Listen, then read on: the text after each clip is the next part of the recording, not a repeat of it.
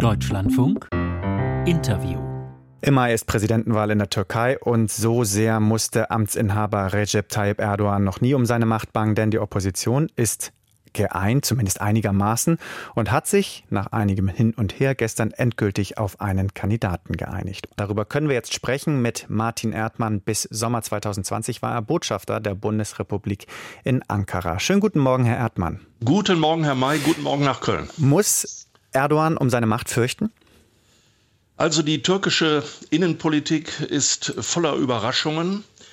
Ähm, und in etwa so übersichtlich äh, wie der Hauptstadt Basar äh, der Stadt äh, Istanbul. Kurzum, so gut wie gar nicht. Und insofern ist eine Vorhersage über den Ausgang der Präsidentschaftswahlen zum jetzigen Zeitpunkt so gut wie unmöglich. Für unsere Hörerschaft will ich noch kurz darauf hinweisen, am 14. Mai, das ist der jetzt festgelegte Wahltermin, geht es nicht nur um die Präsidentschaftswahl, also um die Kürung mhm. des nächsten Präsidenten, sondern auch um die Parlamentswahl, um die Zusammensetzung des künftigen türkischen Parlaments. Beide Wahlen finden am selben Tag statt, sind aber nicht direkt miteinander verbunden, sondern können durchaus, was die türkische AKP betrifft, unterschiedliche Ergebnisse äh, zu den Präsidentschaftswahlen zeitigen. Mhm. Also dass beispielsweise die AKP abgestraft wird, aber Erdogan trotzdem Präsident bleibt oder umgekehrt. Ähm, vermutlich die erste Variante, die Sie gerade erwähnt haben. Genau so. Okay. Sie haben Kemal Kılıçdaroğlu mehrfach getroffen, haben Sie mir gerade im Vorgespräch gesagt, als Sie noch Botschafter waren in der Türkei. Ist er ein respektabler Kandidat? Absolut. Äh, ich hatte das Vergnügen, äh, regelmäßig mit dem Oppositionsführer, mit dem Führer der größten Oppositionspartei, Kemal Kılıçdaroğlu, zusammenzutreffen. Ich habe das sehr gepflegt ähm, aus Gründen, die man aus der heutigen Rückschau gut verstehen kann. Ähm, er ist ein absolut äh, respektabler und kompetenter ähm, äh, Politiker, integer vor allem was in einer Türkei, die von Korruption und Vetternwirtschaft durchseucht ist, ein ganz wichtiges äh, Kennzeichen ist.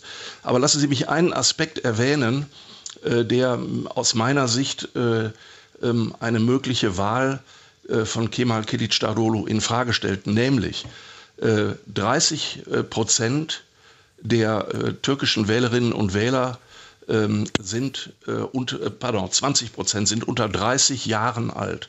Das heißt, von den 60 Millionen Wählerinnen und Wählern sind 20 Millionen junge Leute. Und die Frage ist, welches Politikangebot hat die Generation Kilic Darolu, der 74 Jahre alt ist, und Erdogan 69 Jahre alt ist. Welches Politikangebot haben diese beiden Herren, die ja jetzt die Konkurrenten sind, den jungen Menschen in der Türkei zu bieten? Und das äh, ist für mich äh, derzeit nicht identifizierbar. Wäre also dann doch der charismatische Bürgermeister von Istanbul, Ekrem Imamoglu, der bessere Kandidat gewesen? Auch den kenne ich persönlich. Äh, Im Deutschen würde man sagen, er ist eine politische Rampensau. Er ist jemand, der die Massen elektrisieren kann, genauso wie der amtierende Präsident, der ja auch mal Oberbürgermeister von Istanbul war. Aber die Würfel sind gefallen. Das Sechser-Bündnis hat sich jetzt auf Kilicdaroglu festgelegt und daran wird es kein Rütteln mehr geben. Ja, aber, aber wäre er möglicherweise trotzdem die bessere Wahl gewesen, wenn Sie es äh, entschieden hätten? Äh, das lässt sich von außen sehr schwer äh, festlegen, äh, feststellen, weil ähm, die, wie ich gerade sagte, türkische Innenpolitik sehr unübersichtlich ist. Auf mhm. den ersten Blick würde ich sagen, ja. aber auf den zweiten Blick bin ich mir nicht so sicher, ähm, ob er tatsächlich anders als der sehr seriöse und seit vielen Jahren im Vorbericht ist das ja gerade zur Sprache gekommen, seit vielen Jahren ähm, ein Gesicht der Opposition ist. Also ich wäre mir da nicht so ganz sicher. Aber es gibt ja Vorbehalte. Die Chefin der konservativen I-Partei, Meral Akşener, hatte offenbar so große Vorbehalte gegenüber Kilic Darolu, dass sie über das Wochenende das Bündnis sogar kurzzeitig verlassen hat, um dann ja. doch wieder äh, einzuschwenken. Was sagt das über dieses Bündnis aus? Ja, das sagt äh, etwas sehr Deutliches aus, nämlich äh, Bündnisse, Koalitionen in der Türkei sind äußerst unbeliebt, auch unter den äh, Akteuren. Ähm, in den 1990er Jahren waren es Koalitionsregierungen, die im Abstand von jeweils einem Jahr neu gewählt wurden und das Land vor die Wand gefahren haben.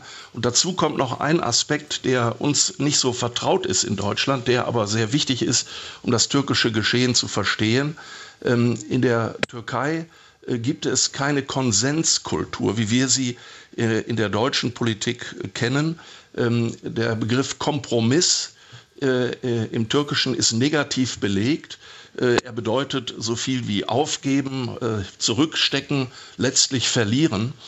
Kompromisse sind also nicht an der Tagesordnung und deshalb ist es sehr schwer, solche Koalitionen zu formen. Nach Jahren der Misswirtschaft in der Türkei ist es dann aber gelungen, diese Sechser Parteienkoalition herzustellen, die aber auf der Kippe stand. Sie haben es gerade erwähnt. Und die Frage ist, wird sie durchhalten die nächsten zwei Monate und vor allem wird sie nach den Wahlen durchhalten? Mhm. Ja, das ist eine große Frage. Wäre dieses Bündnis denn Ihrer Meinung nach überhaupt politikfähig? Ich glaube ja, und zwar aus folgendem Grunde. Äh, dieses Sechserbündnis hat sich geeinigt auf ein voluminöses äh, äh, Kompendium von ähm, ersten Schritten nach einer gewonnenen Wahl. Äh, hinsichtlich der Umgestaltung der türkischen äh, Verfassung, die ja seit 2018 eine Präsidialverfassung ist, die völlig dysfunktional ist äh, und die deshalb dringend auf den Prüfstand gehört. Also die Hausaufgaben sind gemacht. Ob man sie am Ende durchsetzen kann, das steht auf einem anderen Blatt. Mhm. Und Erdogan selbst, wie sehr ist er noch Demokrat?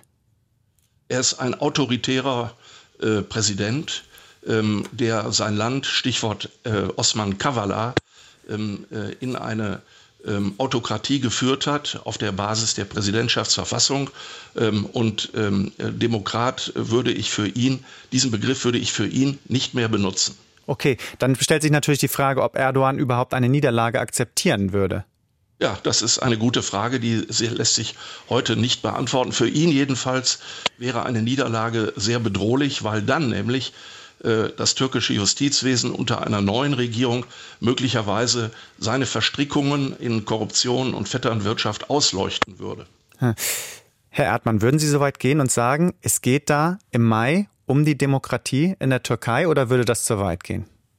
Äh, ich glaube, das geht zu weit. Ich halte die türkische Gesellschaft für durch und durch demokratisch. Das hat sie äh, in der Vergangenheit immer wieder bewiesen. Und die Tatsache, dass es in der Türkei nicht das gibt, was es zum Beispiel in Frankreich gibt, Gelbwesten, wo eine Gesellschaft auf die Straße geht, zeigt, dass der Respekt vor der Wahl des amtierenden Präsidenten so groß ist, dass man ihn seine Legislatur ähm, äh, durchhalten lässt.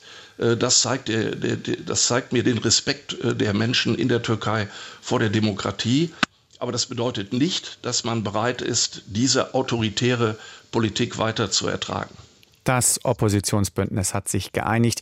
Kemal Kilic Daulu, ein Kemalist, soll die Wahl, das Wahlbündnis anführen gegen Recep Tayyip Erdogan, den Amtsinhaber bei der Präsidentenwahl im Mai. Einschätzungen waren das von Martin Erdmann, bis 2020 deutscher Botschafter in Ankara. Herr Erdmann, danke für das Gespräch. Bitteschön.